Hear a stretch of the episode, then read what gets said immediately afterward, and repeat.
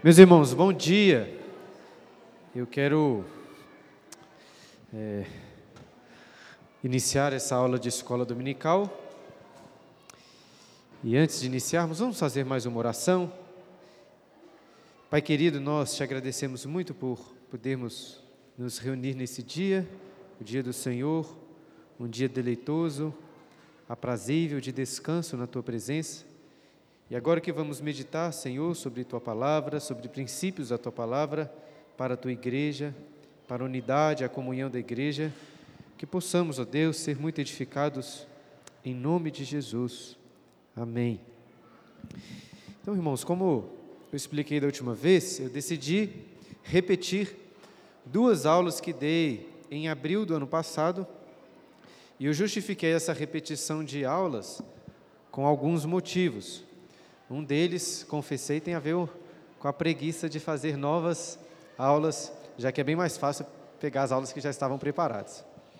Mas tem outras, outros motivos, né? O desculpa, sendo que a principal tem a ver com o crescimento da nossa igreja. E se ano passado eu julguei que, que essas aulas eram importantes, este ano elas parecem ainda mais importantes, porque pela graça de Deus, a igreja tem crescido bastante, isso é uma bênção, mas é uma bênção que envolve alguns desafios.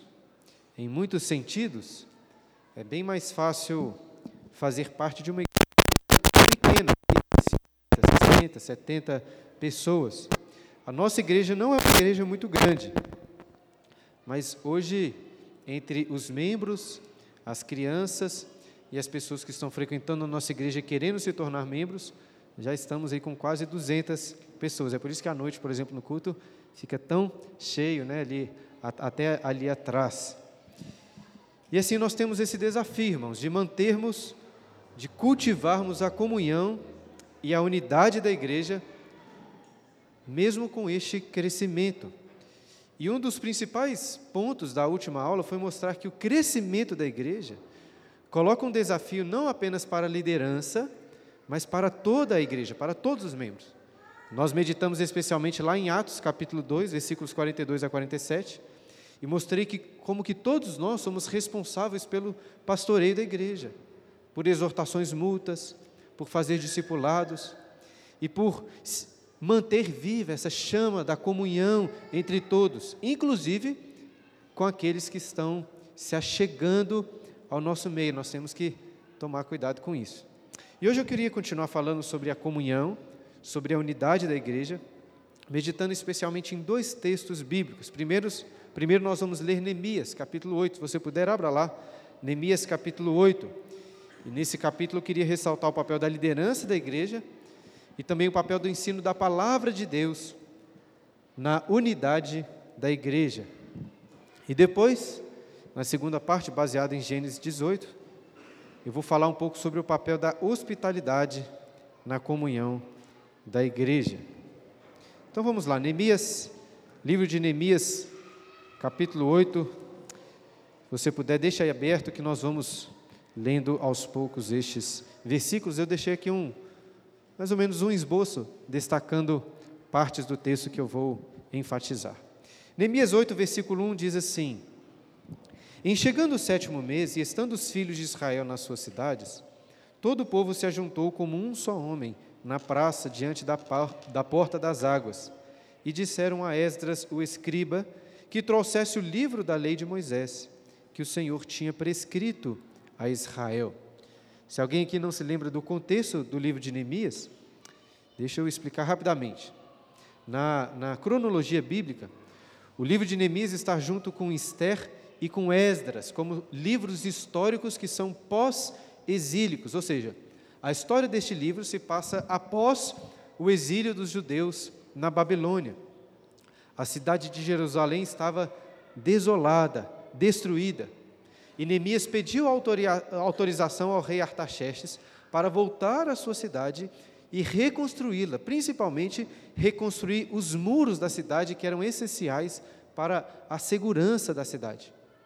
E após a construção dos muros, no sétimo mês do ano, na época da festa dos tabernáculos, Neemias, que havia se tornado governador da cidade, e Esdras, os sacerdotes convocaram todo o povo para cultuarem ao Senhor. E é isso que eles fazem agora no capítulo 8. E quantas pessoas que eram todo o povo, como o texto diz? Volte aí para o capítulo 7, final do capítulo 7, versículo 66. 7,66. Toda esta congregação junta foi de 42.360, afora os seus servos e as suas servas, que foram 7.337, e tinham 245 cantores e cantoras. Então, se já é difícil organizar aqui 150, 160 pessoas na igreja com as suas crianças, imaginem só 40, 50 mil pessoas se reunindo como um só homem na praça da cidade. Eu acho essa uma bela descrição no texto. Se reuniram como um só homem. Eram muitas pessoas, mas estavam unidos. E eles estavam unidos com qual objetivo? Eles queriam ouvir a lei de Deus. Perceba que foi o povo, como lemos aí, o povo que pediu para Esdras que trouxesse o livro da lei. Eu não sei como que eles pediram, né? Até consigo imaginar como se fosse uma, uma torcida organizada gritando assim: Nós queremos Gênesis, queremos Êxodo, queremos os livros da lei. Eles pediram e Esdras trouxe, no versículo 2. Esdras, o sacerdote, trouxe a lei perante a congregação, tanto de homens como de mulheres e de todos os que eram capazes de entender o que ouviam. Era o primeiro dia do sétimo mês e leu no livro diante da praça, que está fronteira à porta das águas, desde a alva até o meio-dia, perante homens e mulheres e os que podiam entender. E todo o povo tinha os ouvidos atentos ao livro da lei. Esdras não só trouxe a lei perante a congregação, como leu aí desde o começo do dia, desde a alva até o meio-dia. Então imaginem só, quase que seis horas de leitura a grande maioria daquelas pessoas não tinham acesso às Escrituras como você e eu temos hoje. Eles estavam ali sedentos para ouvirem a palavra de Deus. Eles não ficaram mexendo no celular, não ficaram pensando no que iam fazer no almoço, no placar do jogo do futebol. Eles estavam com os ouvidos atentos ao livro da lei. E talvez, por uma ação assim sobrenatural do Espírito Santo, até as crianças estavam ali ajudando em silêncio. E em seguida, a partir do versículo 4, vamos começar a meditar no assunto que eu propus inicialmente, em relação ao papel da liderança e também do ensino da palavra de Deus para a unidade da igreja. Olha o versículo 4. Esdras, o escriba, estava num púlpito de madeira que fizeram para aquele fim. Estavam em pé junto a ele, à sua direita, Matitias, Sema, Anaías, Urias, Ilquias, Maazéias, e à sua esquerda Pedaías, Misael, Malquias, Assum, Asbadana, Zacarias e Mesulão. É, na nossa igreja não é comum dos, na hora do culto dos pastores se assentarem ali na frente, né? como, como é o costume de várias outras igrejas. E considerando aqui o versículo 4, nós não podemos de nenhuma forma criticar as igrejas que fazem isso, porque encontramos aqui em Neemias um claro exemplo de, de um púlpito, né, um, um lugar mais alto, em que vários homens, certamente aqui os líderes do povo, estavam à frente da igreja, de todos. E com isso, não estou propondo que na nossa igreja os pastores então passem a sentar aqui na frente. Ainda assim, creio que este aqui é um símbolo importante para a igreja. A igreja deve ver, deve conhecer os seus líderes. Mas, ao verem pastores, ao verem diáconos aqui na frente, não pense que eles estão à frente porque são melhores, por isso estão aqui. Devem se lembrar que Deus, através da escolha de toda a igreja, colocou estes homens como autoridade sobre a igreja. E isso, essa autoridade é muito importante, é fundamental para a unidade da igreja. Na última aula eu fiz questão de ressaltar que o crescimento da igreja não implica em um desafio para a liderança apenas, para o pastor apenas e sim para toda a igreja. Agora, isso não isenta os pastores, presbíteros né, e diáconos da sua responsabilidade como líderes. Vocês, né, todos os membros, devem olhar para nós que estamos à frente e encontrarem homens que não são dados a brigas, a conflitos. Né? E apesar de estarem à frente da igreja, não podem ser pessoas assim distantes, né? Ou pessoas que você precisa de ficar sempre pisando em ovos para ter um relacionamento. Pelo contrário, devem, os líderes devem ser pessoas mansas, cordiais, amáveis, de bom trato, homens que amam a paz, que promovem a paz e a comunhão, ao invés de causar divisão na igreja. Não é fácil isso. E Satanás, que odeia a unidade da igreja, sabe que se, se ele conseguir atacar a liderança da igreja, todo o corpo, toda a membresia vai sofrer. Portanto, vocês devem orar pelos seus pastores, pelos seus diáconos, para que eles estejam em paz, em comunhão. E nós que estamos à frente precisamos lutar com todas as nossas forças para sermos bons exemplos de conduta cristã. E principalmente, irmãos, de, de arrependimento, porque nós que estamos à frente vamos falhar também mas precisamos ser os primeiros a nos arrepender. Nós somos falhos, mas a graça de Deus, mas graças a Deus, o povo de Deus pode contar aqui com uma autoridade que é maior, maior do que a liderança, que está acima dos pastores e dos diáconos da igreja. É o que nós vemos aí no versículo 5. Existe uma autoridade maior. Olha o versículo 5. Esdras abriu o livro à vista de todo o povo porque estava acima dele. Abrindo ele, todo o povo se pôs em pé. É difícil saber exatamente o que estava, o que o texto diz que estava acima do povo, mas parece que o autor está se referindo ao livro, ou seja, acima de todos ali estava o quê? O livro da lei. É claro que o livro não estava acima da cabeça de Esdras e dos demais líderes, né? de outra forma, eles não conseguiriam ler aquele texto. Mas esse simbolismo é muito importante também, porque antes da autoridade do, dos líderes da igreja está a autoridade da palavra de Deus. E por isso os membros prometem serem submissos à liderança, enquanto permanecem fiéis às Escrituras. E após o texto diz: o povo ter se levantado para ouvir a leitura da lei, eles se prostraram, olha aí, eles se prostraram em humilhação e adoração ao Senhor. Versículo 6. Esdras bendisse ao Senhor, o grande Deus, e todo o povo respondeu: Amém, Amém. E levantando as mãos, inclinaram-se e adoraram o Senhor com o rosto em terra. Então, imaginem só: 50 mil pessoas, um estádio lotado de pessoas prostradas com suas mãos levantadas em adoração ao Senhor. Daria até uma belíssima foto. E voltando aos nomes estranhos de líderes, olha o que acontece em seguida, versículo 7. E Jesua, Bani, Serebias, Jamim, Acube, Sabetai, Odias, Maazéias, Quelita, Azarias, Josabade, Anã, Pelaías e os levitas ensinavam o povo na lei, e o povo estava no seu lugar. Leram no livro, na lei de Deus, claramente dando explicações, de maneira que entendessem o que se lia. Aparentemente, novos é, nomes aí de líderes são apresentados junto com os levitas. E o que acontece aqui é muito importante. O que eles fazem? Eles se dividiram entre o povo e foram ali em grupos menores, você pode ver isso no versículo 8, lendo a lei de Deus, claramente, dando explicações, de maneira que entendessem o que se lia. Este é um dos papéis principais dos, dos pastores aqui da igreja. Ler e explicar a palavra de Deus, de maneira que vocês consigam entender o que está sendo lido. Eu, como pastor, amo a igreja, amo a unidade e a comunhão do povo de Deus.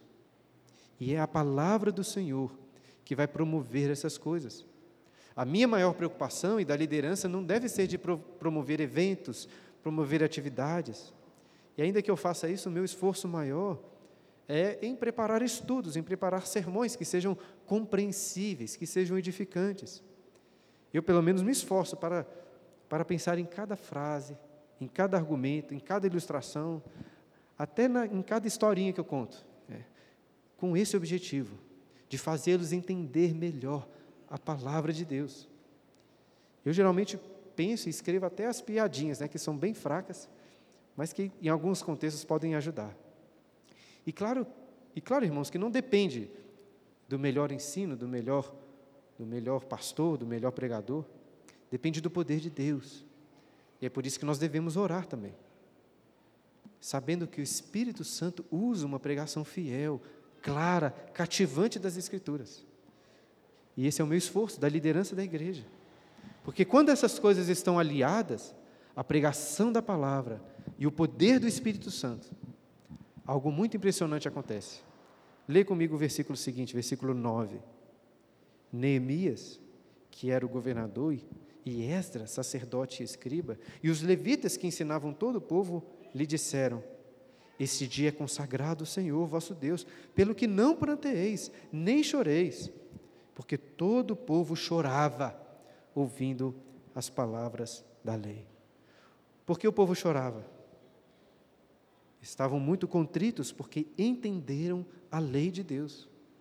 Então, imagina 50 mil pessoas chorando, que foram certamente convencidas aqui dos seus pecados e estavam arrependidos. Mas Neemias e, e os líderes disseram: não é para vocês chorarem, se alegrem em Deus. E mais, olha o versículo 10: disse-lhes mais: ide, comei carnes gordas, tomai bebidas doces e enviai porções aos que não têm nada preparado para si, porque esse dia é consagrado ao nosso Senhor. Portanto, não vos entristeçais, porque a alegria do Senhor é a vossa força. Acho que, que esse é o meu versículo favorito em todas as Escrituras. Se não for o favorito, está aí no, no top 3. Né? O choro tinha o seu devido lugar, na contrição, no arrependimento, até porque a lei tem este papel de, de constranger, de, de acusar o pecador, o pecador. Mas os livros da lei nós vimos isso aqui estudando o livro de Gênesis, por exemplo, revelam também a graça salvadora de Deus. O povo de Deus é chamado para viver uma vida de alegria, pela bênção, pela graça do Senhor, pela salvação em Cristo. E por que Neemias diz? A alegria do Senhor é a nossa força. E como nós desfrutamos dessa alegria? Esse versículo não é dos meus favoritos à toa, né? O que Neemias diz logo no início do versículo 10? Ide comei carnes gordas, tomai bebidas doces. Eu, particularmente, gosto mais de bebidas amargas, né? mas considerando aqueles irmãos que gostam de Coca-Cola, em outras palavras, Neemias está dizendo isso. Né? Façam um churrasco com picanhas bem gordas, tomem Coca-Cola, porque a alegria do Senhor é a vossa força. E não é para fazer isso sozinho. Né? Afinal de contas, o nosso objetivo principal hoje é falar sobre a comunhão, sobre a unidade da igreja. Nós devemos nos unir nisso também. E é por esse motivo que Neemias disse para mandarem porções aos que não tinham nada preparado para si. E o povo fez como ensinado, versículo 11.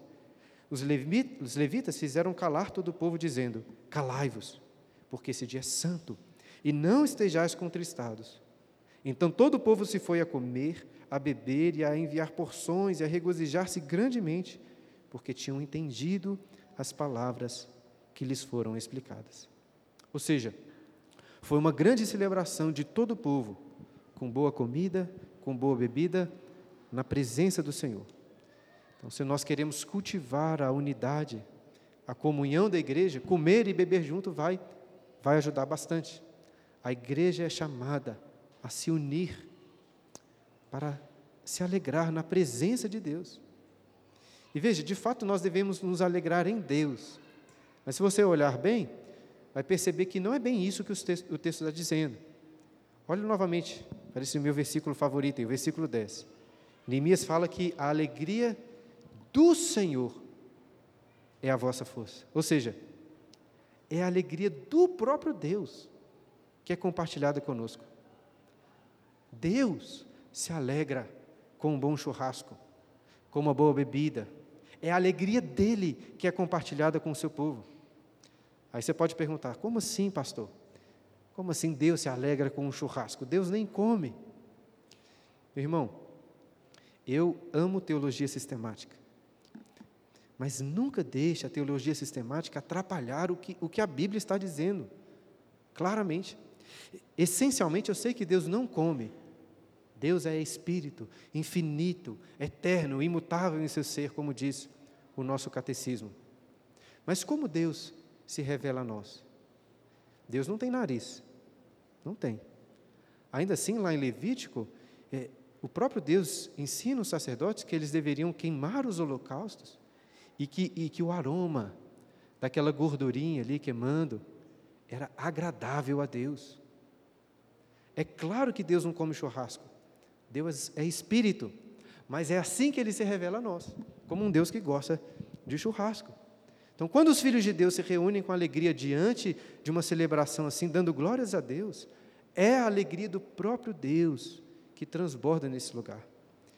É por isso que de vez em quando a gente marca eventos no acampamento, né, para comer churrasco junto, porque isso é bíblico, isso é vontade de Deus, é mandamento do Senhor. Glorifica o nome dele e promove a verdadeira comunhão e alegria na igreja.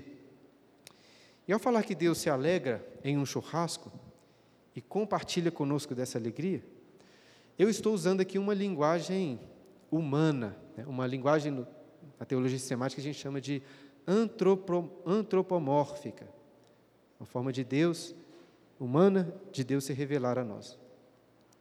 E é exatamente assim que ele se revela. E prova disso é o próximo texto que nós vamos estudar hoje. Se você puder, abra lá em Gênesis capítulo 18, quando o próprio Deus aparece na casa de Abraão para comer com ele. Abram aí suas Bíblias em Gênesis capítulo 18, nós vamos ler os primeiro, primeiros oito versículos. É, eu, eu preguei nesse texto de Gênesis dois anos atrás. Na, na ocasião, eu expus todo esse texto ressaltando, em especial, vários princípios sobre a hospitalidade.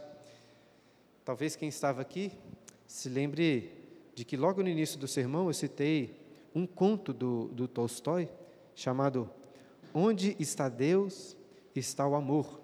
É sobre a história de um, de um pobre sapateiro chamado Micail, que ficou esperando a vinda do próprio Cristo para comer ali no pequeno morão, no pequeno porão onde ele morava.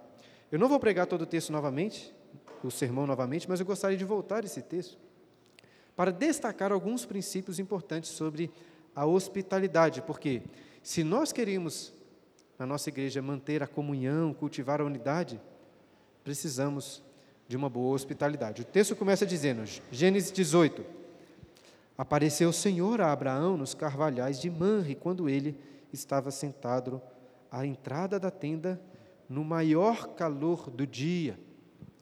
Estava muito quente. Naquela região, chegava a fazer quase que 50 graus em alguns períodos do ano. E foi justamente durante o maior calor do dia que o Senhor apareceu a Abraão. Essa não foi a primeira vez que Deus apareceu para Abraão. No entanto, dessa vez apareceu de uma forma peculiar, como veremos a seguir. Versículo 2: Levantou ele os olhos, olhou, e eis três homens de pé em frente dele.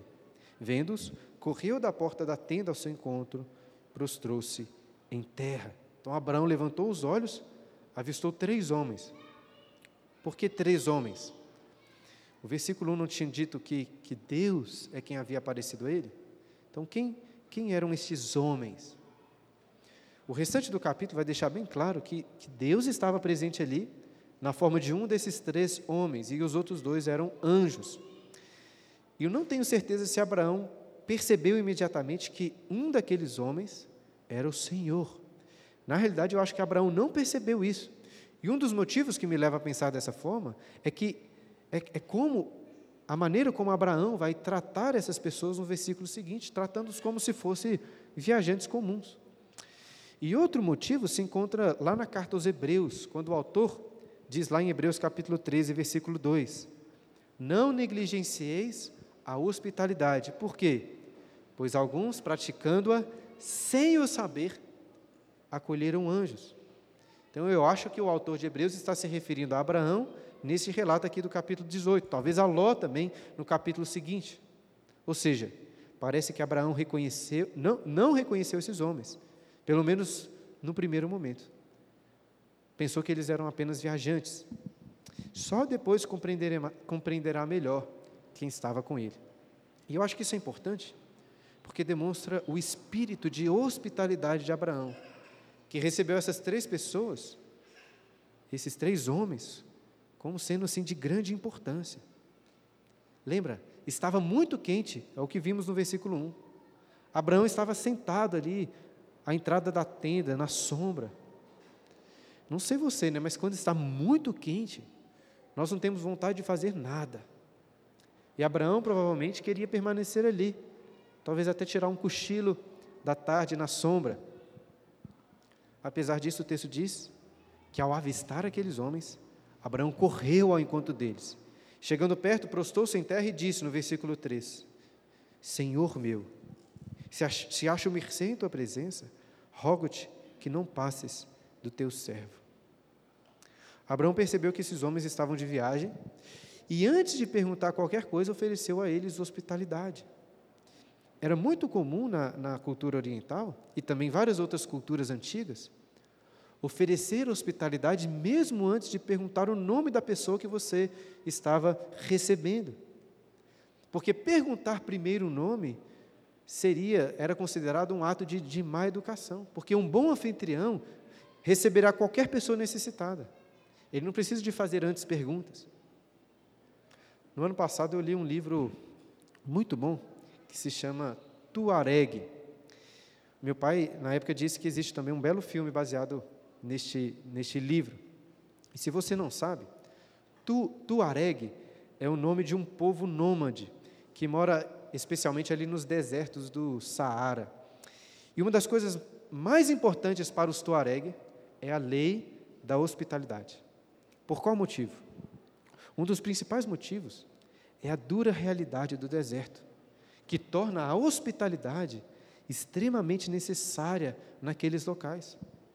A temperatura no deserto pode variar mais de 50 graus durante um dia, passando assim do frio intenso para um calor infernal. Passam-se muitos meses, às vezes anos, sem nenhuma chuva, até que do nada descem chuvas torrenciais que inundam todas as coisas. O próprio livro coloca da seguinte forma: Dura terra, aquela em que um homem podia morrer de calor ou de frio ao cabo de poucas horas, e em que uma camela buscava água inutilmente durante dias, para perecer afogada de repente, uma manhã. A história do livro começa com, com um tuareg recebendo dois hóspedes em sua casa.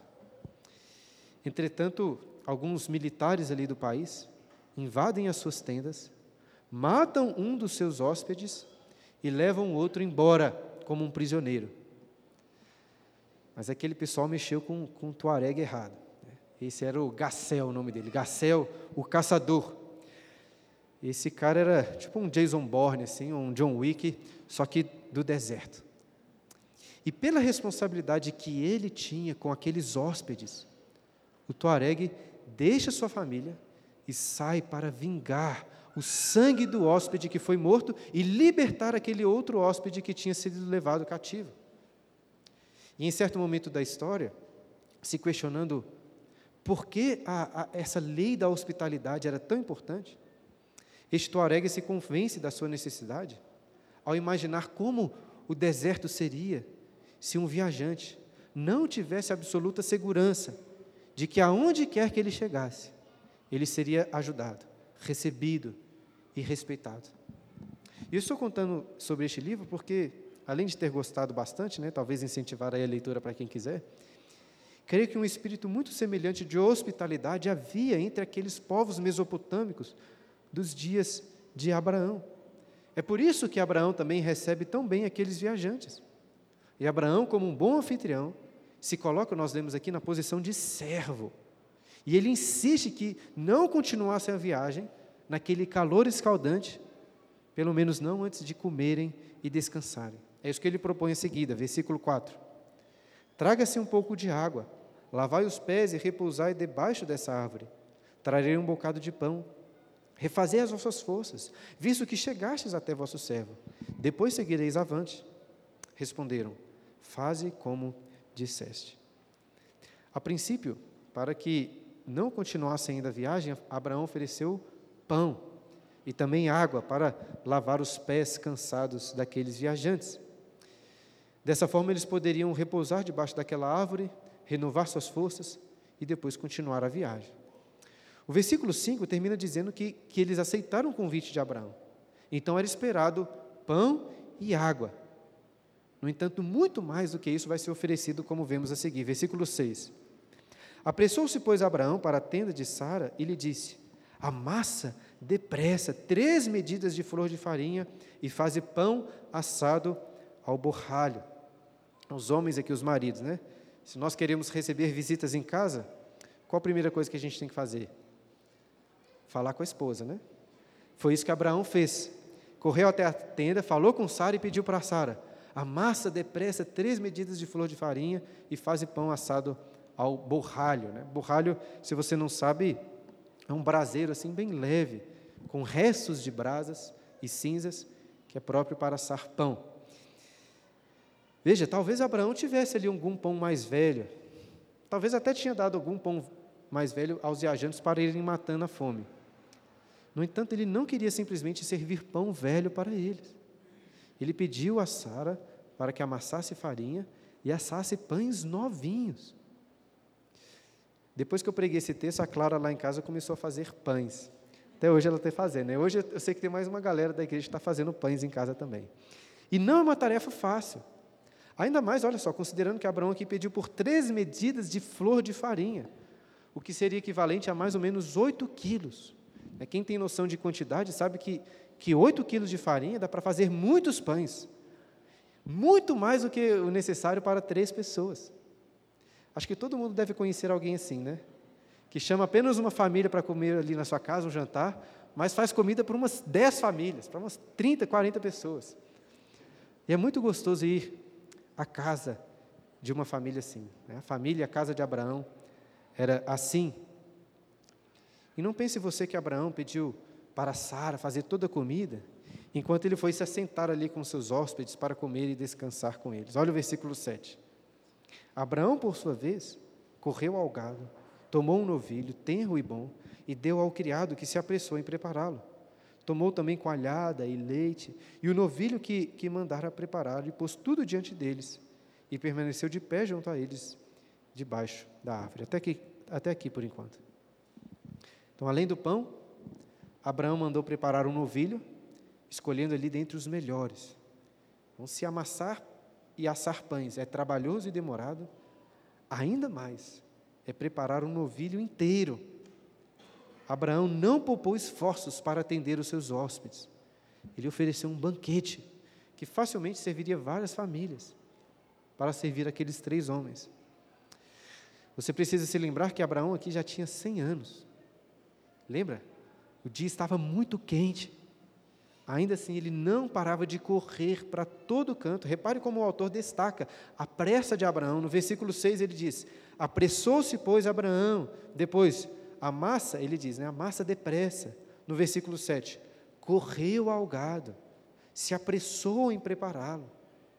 Por fim, pôs toda a comida ali perante os hóspedes, e certamente com muitos, muito suor no rosto, talvez pingando ali, em vez de se assentar, ele permaneceu de pé. O texto diz que ele permaneceu em pé junto a eles. Eu acho muito curioso que, apesar de Abraão possuir muitos servos, ele não colocou um dos servos para, para servir, mas ficou ele mesmo em pé, como se ele fosse um garçom ali servindo um pouquinho mais de água, de coalhada, um tempero aqui para a carne. E eu disse no início que esse texto tem muito a nos ensinar sobre, sobre hospitalidade. E antes de concluir a leitura do versículo 8, eu gostaria que nós voltássemos nesses, nesses versículos aí que lemos para, para aprender com o exemplo da hospitalidade de Abraão. Pensem como esses princípios são importantes para a comunhão, para a unidade da nossa igreja. Em primeiro lugar, queria voltar ao que disse no início, que aparentemente é, Abraão não sabia quem eram aqueles homens. Ele os recebeu como se fossem estrangeiros. E ainda que talvez você não concorde com essa minha interpretação, aquilo que o autor aos Hebreus disse, Hebreus capítulo 13, continua sendo verdade. Não negligencieis a hospitalidade. Por quê? Pois alguns, praticando-a sem saber, acolheram anjos. Obviamente, o autor está falando sobre hospedar pessoas que são desconhecidas.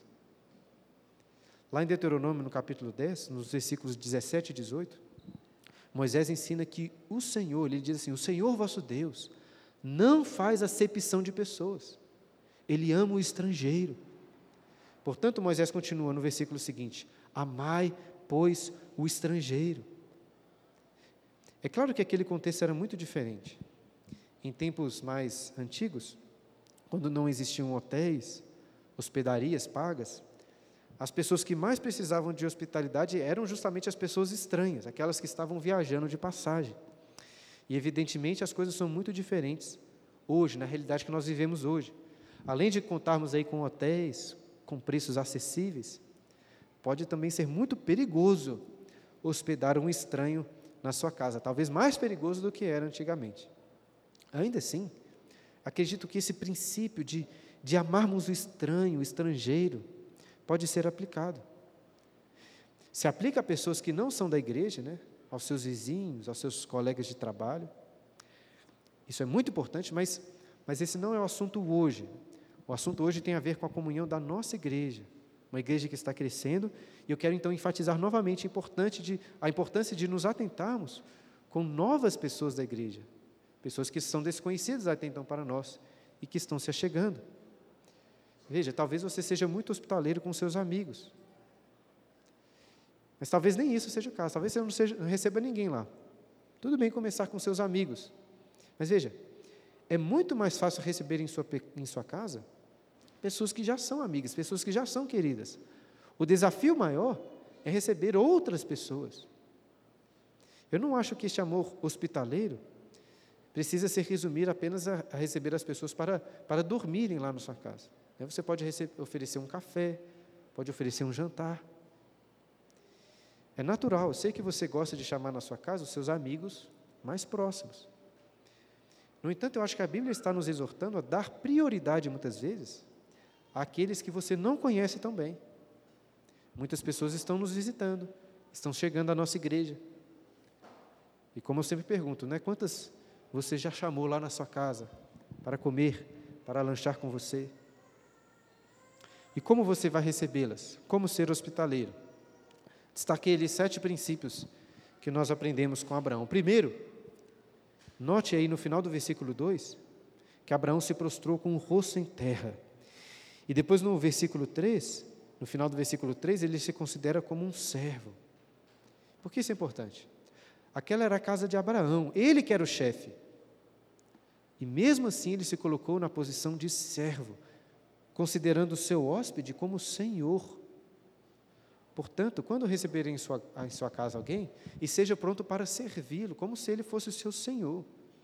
Escrevendo aos Filipenses, Paulo exorta a serem humildes, dizendo assim: considerando cada um superiores a si mesmo.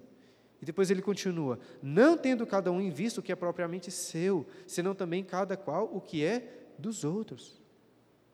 O nosso problema é que nós somos muito apegados àquilo que é nosso. Nós fazemos questão de separar recursos para comprar conforto, comprar boa comida para nós mesmos, para a nossa família. Valorizamos muitas coisas que são nossas, do jeito que elas estão, do jeito que elas são. No entanto, ainda que você tenha muitas regras, costumes na sua casa, compreenda, meu irmão, que a casa que você mora lá não é sua. Ela é de Deus, em primeiro lugar. E Deus quer que você use tudo que você tem para servir o seu próximo. Em segundo lugar, vimos como Abraão foi prestativo, sem medir nenhum esforço para servir.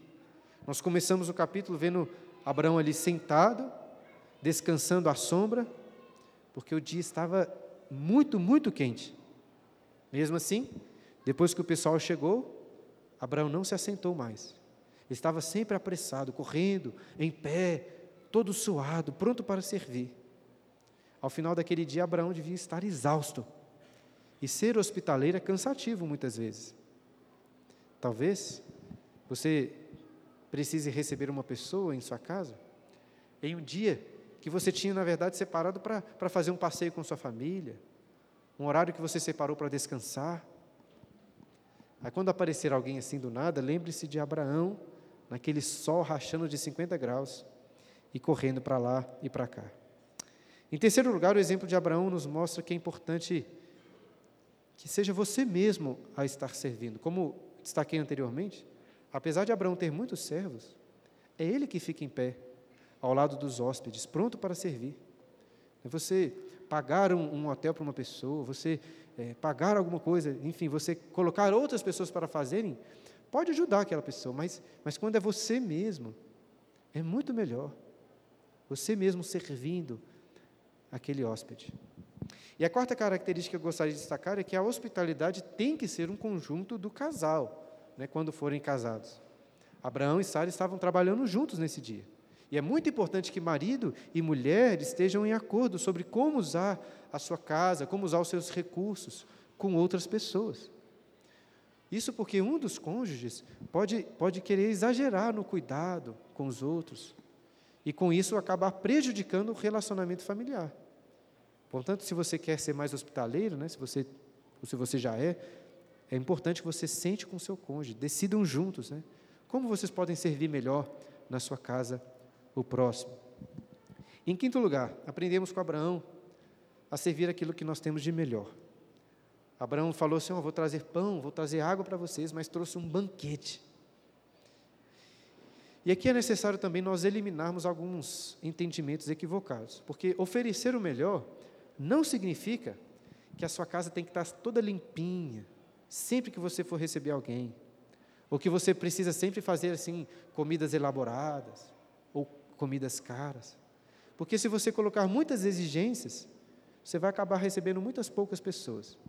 Você pode, pode oferecer um chá, um café, um biscoito. Às vezes, se a pessoa for ficar mais tempo na sua casa, é tranquilo, você pode incluí-la ali na rotina da sua casa, sem se preocupar com nada em especial. O ponto que eu estou querendo destacar é, dentro das suas condições, é bom que você se esforce para separar o que tiver melhor para os seus hóspedes.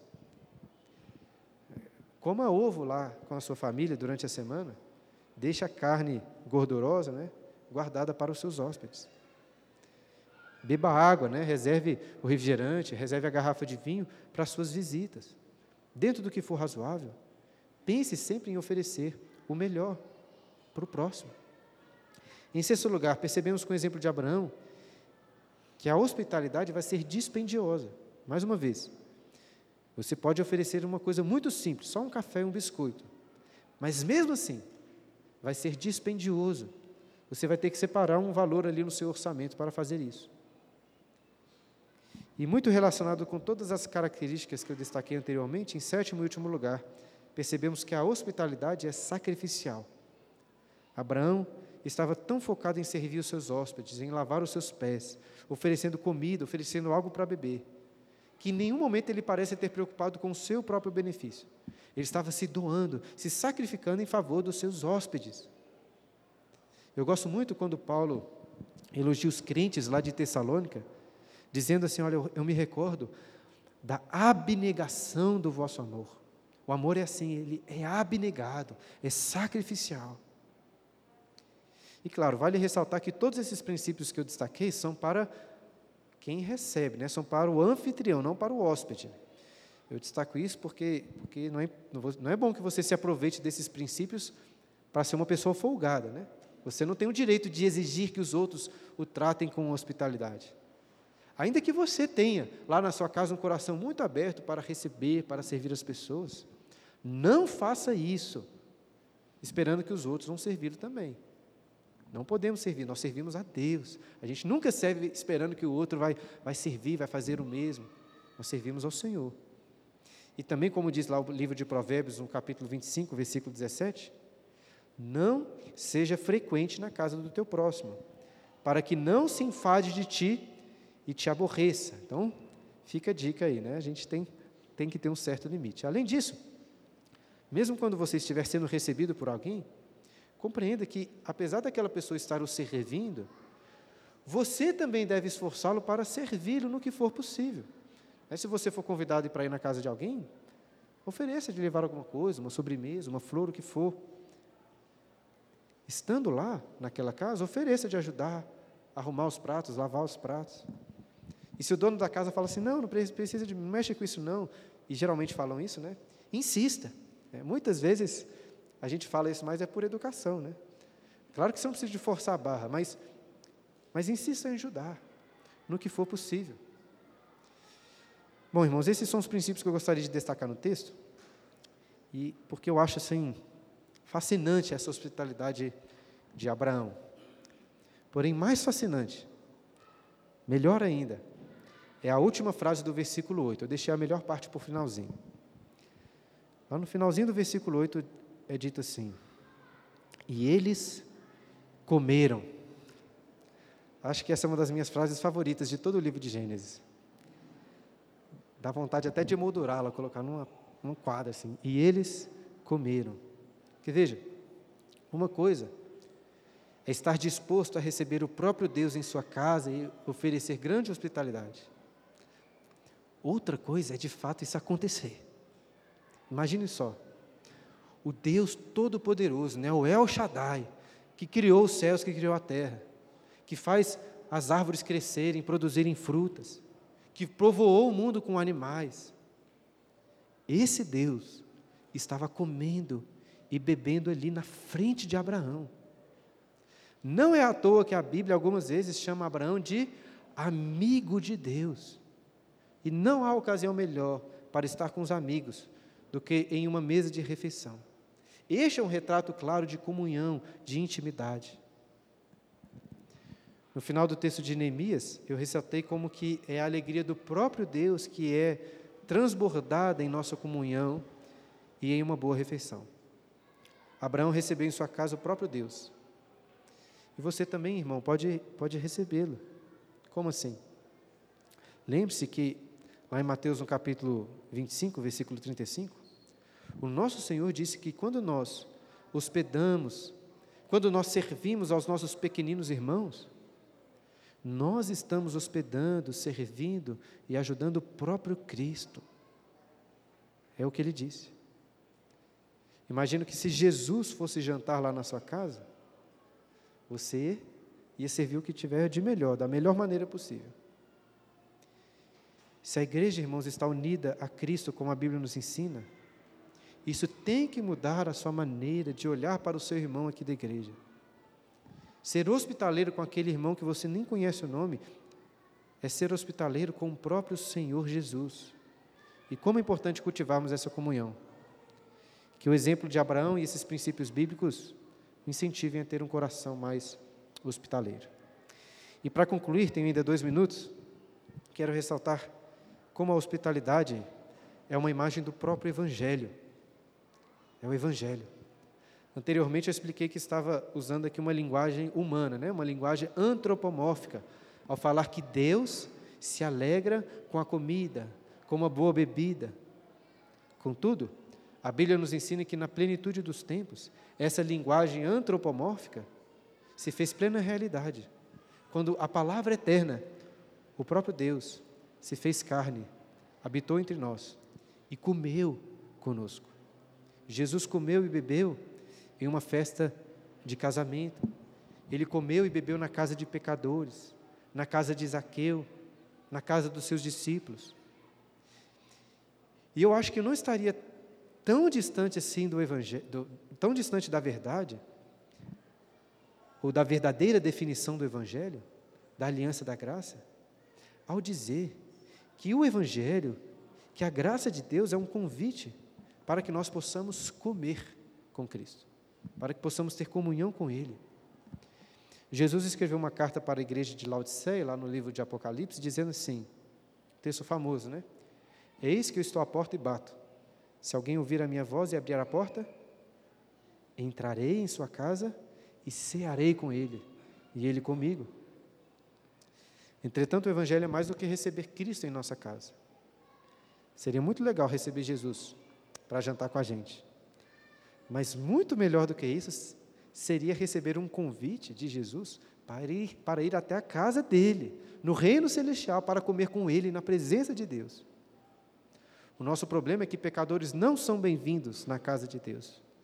Muito pelo contrário. E todos nós aqui somos pecadores. E é por essa causa que antes de nos levar até os céus, Deus se fez carne, veio até nós, comeu conosco, se identificou conosco, para que em nosso lugar pudesse morrer na cruz e limpar todos os nossos pecados, e para que em nosso lugar vivesse uma vida justa e garantisse a nossa entrada no reino celestial. Esse é o Evangelho. Jesus veio até nós para que através dele pudéssemos ter acesso ao banquete celestial e comer com o Senhor. E se você quer uma imagem desse dia, para ficar mais esperançoso, eu vou ler rapidamente para concluir a descrição do profeta Isaías, Isaías capítulo 25, versículo 6, que também está entre os meus favoritos aí na, dos textos bíblicos. Isaías 25, versículo 6. O Senhor dos exércitos dará neste monte a todos os povos um banquete de coisas gordurosas, uma festa com vinhos velhos, pratos gordurosos com tutanos e vinhos velhos bem clarificados. Destruirá neste monte a coberta que envolve todos os povos e o véu que está posto sobre todas as nações. Tragará a morte para sempre. E assim enxugará o Senhor Deus as lágrimas de todos os rostos e tirará de toda a terra o opróbrio do seu povo, porque o Senhor o falou. Naquele dia se dirá: Eis que este é o nosso Deus, em quem esperávamos, e ele nos salvará. Este é o Senhor a quem aguardávamos. Na sua salvação exultaremos e nos alegraremos. Então, irmãos, na esperança desse dia tão alegre, que possamos comer com Cristo, ao receber seus pequeninos irmãos em nossas casas como hóspedes, desfrutando juntos da alegria da comunhão do Senhor. A alegria dele é a nossa força.